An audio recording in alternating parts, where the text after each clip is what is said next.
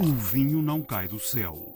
Um espaço com muita uva. O vinho tem uma linguagem complicada e isto de alguma forma assusta as pessoas. Quando se fala muito de que os jovens não bebem vinho, não, os jovens bebem vinho, mas vinho que reflita a sua maneira de estar, a sua maneira de estar na vida. E hoje as pessoas olham muito para o natural, para o, o pouca intervenção, para, enfim, para, para coisas mais sustentáveis. A questão das redes sociais é um fenómeno que nós provavelmente acharíamos que era passageiro, mas é todo mentira, como é óbvio. Olá, sejam bem-vindos a mais uma edição de O Vinho Não Cai do Céu. Esta é uma edição totalmente dedicada à conferência Wine Future, cuja sexta edição aconteceu esta semana em Coimbra durante três dias. A crise na indústria do vinho, as quebras de consumo e a melhor forma de levar os jovens a beber vinho em vez de outras bebidas espirituosas foram os grandes temas. Nesta edição temos uma entrevista com Frederico Falcão, o presidente da Vini Portugal, organismo responsável pela promoção do vinho português no estrangeiro, e ouvimos também a opinião dos produtores e enólogos Paulo Nunes e António Boal. Mas antes, Luís Pato realça que a crise no mundo dos vinhos não é para todos. Temos ouvido falar aqui muito da crise da indústria do vinho, que já não se bebe vinho, que as, as vendas estão a cair há, há, muito tempo. Isso é de facto verdade ou é um bocado de exagero? Não, isso é a visão dos, uh, dos produtores de vinho que fazem vinho de cerveja. Por isso é que compara com cerveja, por isso é que compara com espírito. Quem faz vinhos de pequenas quantidades, de, personalizadas, uh, não se põe este problema. Uh, há um aumento de consumo mundial. E, sobretudo, há um aumento de consumo mundial de uma coisa que normalmente as grandes empresas têm dificuldade em fazer, que é vinhos de vinhas sustentáveis, porque não têm vinhas, algumas têm, mas não têm, não têm só, ou vinhos de, com, com baixo teor em sulfuroso, ou mesmo sem sulfuroso, ou vinhos naturais, vinhos com pouca intervenção na vinha, com evitando o uso de pesticidas, fungicidas, herbicidas, sobretudo. E aí, esses vinhos, esse nicho, está em progresso. É o, o, o nicho dos vinhos, eh, digamos, mais verdes, não vinho verde, mas vinhos com um conceito eh, de produção mais verde, mais ecológica, mais sustentável, eh, esses estão em progresso a nível mundial. E, sobretudo, nas camadas mais jovens. Quando se fala muito de que os jovens não bebem vinho, não, os jovens bebem vinho, mas vinho eh, que reflita a sua maneira de estar, a sua maneira de estar na vida. E hoje as pessoas olham muito para o, o natural, para o, o, pouca intervenção, para, enfim, para, para coisas mais sustentáveis, eh, como se diz, de uma forma genérica. E, e, o Luís eh, tem estado, de alguma forma, na vanguarda disso, tem produzido coisas que vão de encontro à necessidade desse mercado? Sim, eu produzo muitos vinhos, um espumante sem sulfitos, que é fui o primeiro em Portugal, uh, não uso herbicidas na vinha, uh, não, não uso pesticidas, uso uh, fungicidas, estou a tentar usar uma coisa que é totalmente verde, que é o ozono, ninguém usa, usa normalmente o cobre, mas claro, estou em experimentação, não é em toda a minha vinha. Eu podia dizer que é em toda a minha vinha. Não, não, não, eu não engano as pessoas. Eu digo aquilo que faço realmente. Porque isso é muito importante também para o consumidor. As pessoas serem informadas de uma forma leal.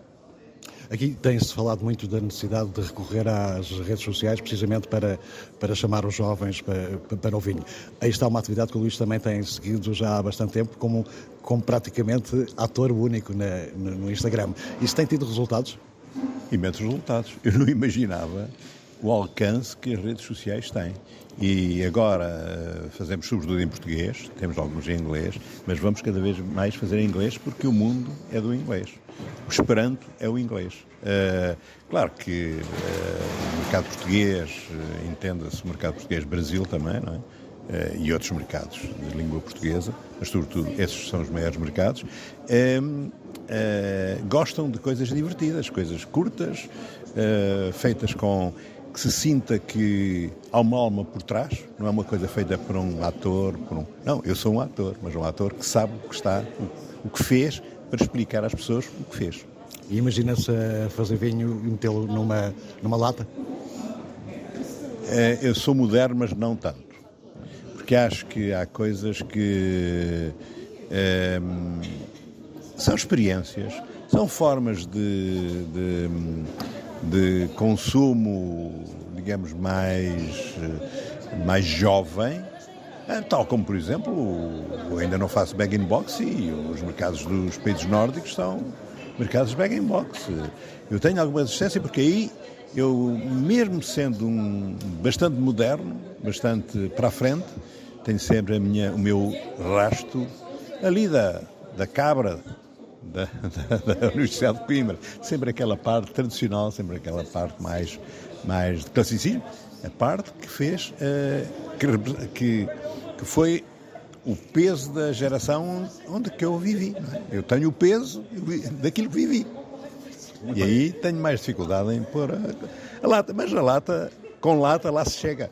Eu sempre fiz latas aqui em Coimbra. Paulo Nunes e António Boal apontam outros pontos e outros caminhos para explicar a crise que o vinho enfrenta. António, fala-se muito agora num ataque à, à, indústria do vinho por causa das questões de saúde, com as novas eh, etiquetas que vêm aí e também tem, em muitos outros países, ao contrário de Portugal, eh, há quedas acentuadas. De facto, a indústria do vinho está, está, está em crise, podemos dizer isto desta forma? Claro, se, se as etiquetas eh, permanecerem no rótulo, como aquelas que estão a, a, a tentar mandar para o setor para, para colocar nas garrafas, claro que vai influenciar ainda mais o, o vai influenciar com que haja menos consumo de, de vinho, não é? Mas também, por sua vez, se há o aumento dos 10% do imposto que eles dizem nos, nos países, ainda mais ainda, não é? Que é o caso do vinho do Porto. E a queda acentuada de, de venda de vinho, nomeadamente nos Estados Unidos e em França. Em Portugal não é tanto verdade, mas isso também é um, também é um problema sério? Sim, eu, o mercado de, dos Estados Unidos e de França não domina, se calhar domina melhor aqui o, o Paulo, domina mais o mercado nacional, mas eh, pior do que isso é acho que é o, o aparecimento de novas marcas de muita gente que chega ao setor e cria uma marca, produz vinho e coloca no mercado. Eu, repara, eu se tiver uma estrutura com 30, 40, 50 hectares de vinho, comecei há 10, 15, 20 anos, eh, tenho três problemas. Primeiro, o da mão de obra. Segundo, o da, o da criação de uma máquina para produzir e vender. E depois ainda tenho outro problema a seguir, a receber, não é?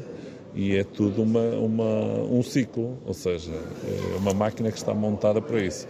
Depois deparamos-nos, e acho que aí havia de haver um controle mais rigoroso, daquelas, eh, digamos assim, engarrafadores, e eu lanço isto, engarrafadores que existem. Chegam hoje aqui, eh, criam uma marca, engarrafam vinho e para eles é tudo muito mais fácil a combater marcas eh, de preço baixo. Não é? E nós que temos realmente custos avultados com a produção, ficamos a olhar para o lado e a, e a ver isso. Não? É? Paulo, a indústria do, do vinho eh, enfrenta nesta altura desafios complicados ou isto é tudo um bocado exagerado? Acho que é um bocado exagerado no sentido em que sempre, sempre tivemos desafios. Os últimos 250 anos foram, foram anos sempre desafiantes. Eh, não estamos habituados a trabalhar de outra forma em Portugal. Eh, ou é crise económica, ou é uma crise social, ou é uma foi sempre e conseguimos sempre resistir. Acho que há, há um valor que, que é transversal na, na, indústria do vinho, que é, é mais do que uma indústria, é um valor cultural, é uma matriz cultural de um povo, é, tal como o azeite, como o pão, como a cultura mediterrânica e a cultura cristã de há dois mil anos é, é, o vinho é transversal a essa cultura. E é um valor cultural. E quando falamos de um valor cultural, há um substrato que o suporta. Eh, e podemos ter uma conjuntura mais favorável, económica, menos favorável, mas há sempre esse lastro cultural que o vai segurar sempre. Aqui tem-se falado muito também dos jovens que bebem pouco vinho, cada vez há menos jovens a beber vinho. Uh, isso também é eh, uma realidade na, sua, na sua realidade, António? Não eu, não, eu não concordaria com isso. Eu concordaria que eh, vimos, por exemplo, em diferentes zonas do país, pessoas a consumir eh, álcool. Agora, o que se depara é muitas vezes margens de lucro avultadas na própria restauração. Porquê? Porque uma garrafa de vinho custa 2 euros, ela vai ser vendida a 15. E aí havia de haver um controle maior de, na venda. Ou seja, porque é que as pessoas vendem um almoço é 10 euros não, é? e tem aqui buscar o arroz, a massa, as matérias-primas todas para produzirem, colocar a toalha. E é, porque é que a garrafa de vinho tem que dar uma margem de 300%, não é?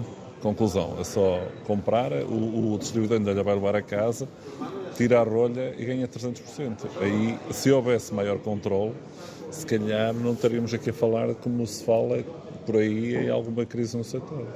Paulo, o, um dos, o tema principal daqui é quebrar barreiras, ou seja, fazer com que mais pessoas eh, cheguem ao vinho, utilização de, de redes sociais. Uh, já usa muito isso, já há muito tempo? Como é que lida com, com essa realidade?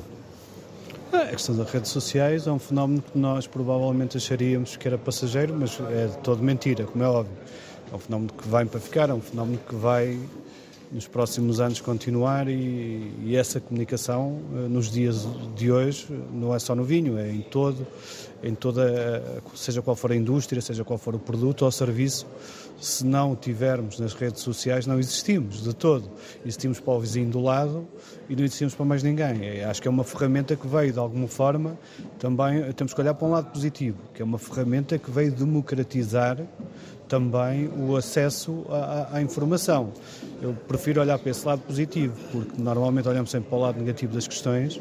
Eu acho que é muito mais democrático hoje um pequeno produtor conseguir chegar a esse mundo das redes sociais, ao contrário de há 20 anos atrás, em que efetivamente os grandes planos de marketing das grandes casas mundiais eh, o que contava era um valor financeiro desse plano de marketing.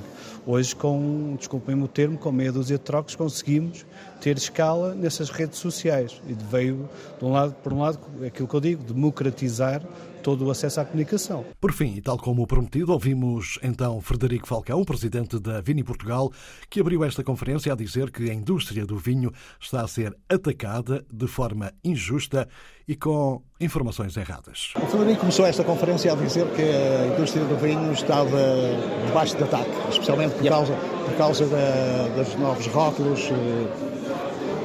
Eh, ouviu aqui táticas, boas táticas para se defender desse ataque? Não, eu creio que aqui não houve novidades. Aquilo que foi aqui dito, eh, teve a doutora Laura Catena, tivemos várias pessoas que falaram sobre isso.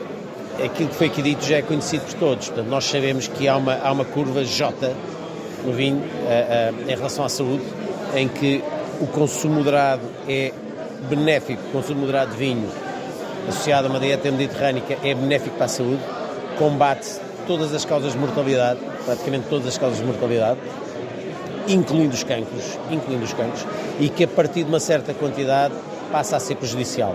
O problema é que a comunicação que tem sido feita contra nós pega na curva J, corta a parte inicial e só, e só mostra o resto. Portanto, é, é, é, uma, é uma falsidade, é uma maneira incorreta, falaciosa de mostrar aquilo que é o consumo, eh, o impacto do consumo moderado de vinho na saúde. Aquilo que foi aqui dito nós já todos conhecemos há muitos anos, porque há muitos anos que há estudos a surgir, todos os anos surgem muitos estudos sobre o impacto do consumo moderado na saúde e do consumo abusivo, e ninguém defende o consumo abusivo. Portanto, aquilo que foi dito já era conhecido, foi é, lembrado, foi reforçado. Eu estive há, há duas semanas em, em Toledo, numa conferência só sobre este tema, e foram mostradas dezenas de estudos, até muito recentes, com um ano, com dois anos, com, com seis meses, e outros mais antigos, e todos apontam no mesmo sentido, nas, nos benefícios do consumo moderado e nos, e nos malefícios de um consumo abusivo. Aquilo que fizemos foi apenas lembrar isso. Não houve nada, novos dados, mas foi reforçar esta ideia que nós temos que nos unir para, para cientificamente mostrar que andamos a ser atacados de uma forma errada. Nesta conferência houve uma espécie de dupla questão. Por um lado, a queda do, da, do consumo de, de, vinho, a outra é tentar eh, chamar os jovens, a malta mais jovem, para o consumo de vinho. é um bocado complicado de, de equilibrar. Há duas questões aqui. Em termos de consumo mundial, de facto, o consumo mundial tem vindo a cair. Uh, nós sabemos, isto tem acontecido há muitos anos, que nos países tradicionalmente consumidores e produtores, e aqui refiro-me essencialmente à Europa, uh, o consumo de vinho tem vindo a cair, mas era suplantado ou era compensado por um aumento de consumo em países como o Brasil, os Estados Unidos e a China, e a China que estava a crescer muitíssimo. Aquilo que nós temos assistido nos últimos anos é um declínio no consumo, sobretudo na China. Eh, sobretudo na China há um declínio do consumo. E depois, quando analisamos isto em termos globais, reparamos que o consumo mundial de facto cai. A Europa cai, a China a cair bastante, eh, na China, e, vimos aqui dados durante estes dias, a importação de vinhos da China em 2022 é menos de metade do que era há 5 anos. Portanto, isto tem, claro, um impacto grande no nosso setor dos vinhos. Portanto, este declínio do consumo mundial é, é, neste momento preocupante para nós, até, até que a China ou a Índia ou alguns destes países consigam, de alguma forma, superar o declínio, que, o declínio do consumo na Europa. Por outro lado, a questão dos jovens. É verdade que os jovens, de facto, estão a consumir menos vinhos, embora consumindo outras bebidas alcoólicas, mas também é verdade que isto é histórico. De alguma forma, os jovens consomem menos vinho e, à medida que começam a ter alguma estabilidade económica, começam a desviar e a consumir um bocadinho mais vinho.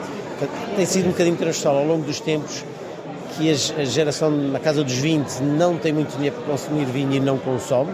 Nós não sentimos tanto em Portugal, mas no mundo sente-se isso. Mas depois esta geração dos 20, quando chegar à casa dos 30, dos 35, começa a consumir vinho. Agora, nós temos que dar uma forma, mudar a nossa forma de comunicação para esta, para esta camada mais jovem, que consome álcool, mas não consome vinho, consome outras bebidas alcoólicas que não vinho, tentar ter uma linguagem que lhes seja mais atraente, porque o vinho tem uma linguagem complicada.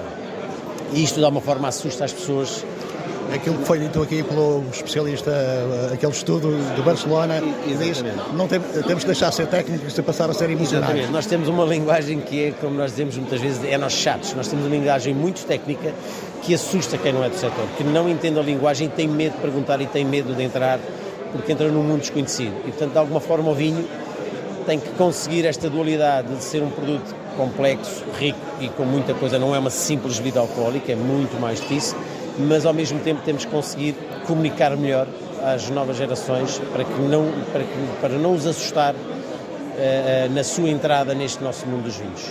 Apesar dos números da exportação dos vinhos portugueses este ano não serem mal de todos, uh, o clima internacional atrapalha um bocado esse, esse desidrato, digamos assim. O clima internacional tem atrapalhado bastante. Nós, nós exportámos no ano passado 941 milhões de euros. Eu, eu estimo sem ter nenhuma bola de cristal, que este ano iremos ultrapassar os 970 milhões de euros.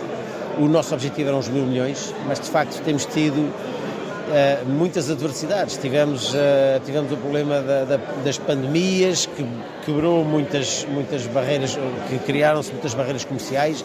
Houve portos na China, nos Estados Unidos, com os contentores parados e que os vinhos estavam a caminho e não se conseguiam introduzir no mercado porque as pessoas estavam em Covid, estavam todas em casa e, e toda a economia parou.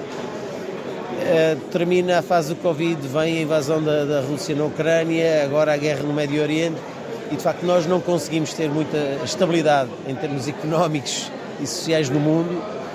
Portanto, isto assusta as pessoas. Quando começa a haver instabilidade económica, e nós estamos a ver isso em vários países do mundo, as pessoas ficam assustadas, retraem-se em termos de consumo e deixam de consumir bens essenciais. E o vinho claramente não é um bem essencial, e é um dos produtos onde muitos países cortam, muitas pessoas de vários países cortam e isso está a impactar uh, uh, aquilo que é o nosso crescimento. Apesar de estarmos a crescer, neste momento estamos a crescer 3,5%, era suposto estarmos a crescer ao dobro do, do que estamos.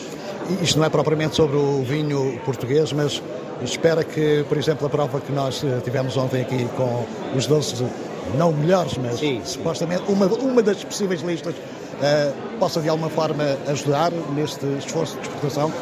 Não tenho a mais pequena dúvida sobre isso. Aliás, nós fizemos aqui três provas. Uma prova sobre, sobre hum, grandes vinhos portugueses. Não foi bem um de cada região, mas foi quase. Um de cada região de Portugal, mas quase.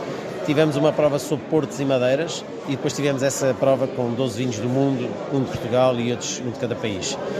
Muitos dos nossos convidados aqui, nós tínhamos aqui pessoas muito importantes e muito influentes no, no, no setor mundial dos vinhos, em tudo o que concerne o setor mundial dos vinhos e muitos deles não tinham vindo a Portugal, nunca tinham vindo a Portugal, muitos deles não conheciam Portugal, não conheciam os vinhos portugueses.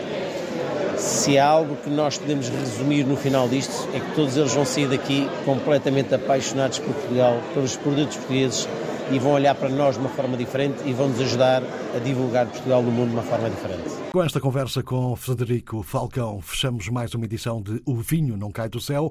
Críticas, ideias e sugestões podem ser enviadas para o e-mail alexandre.david.rtp.pt. Saúde e boas provas.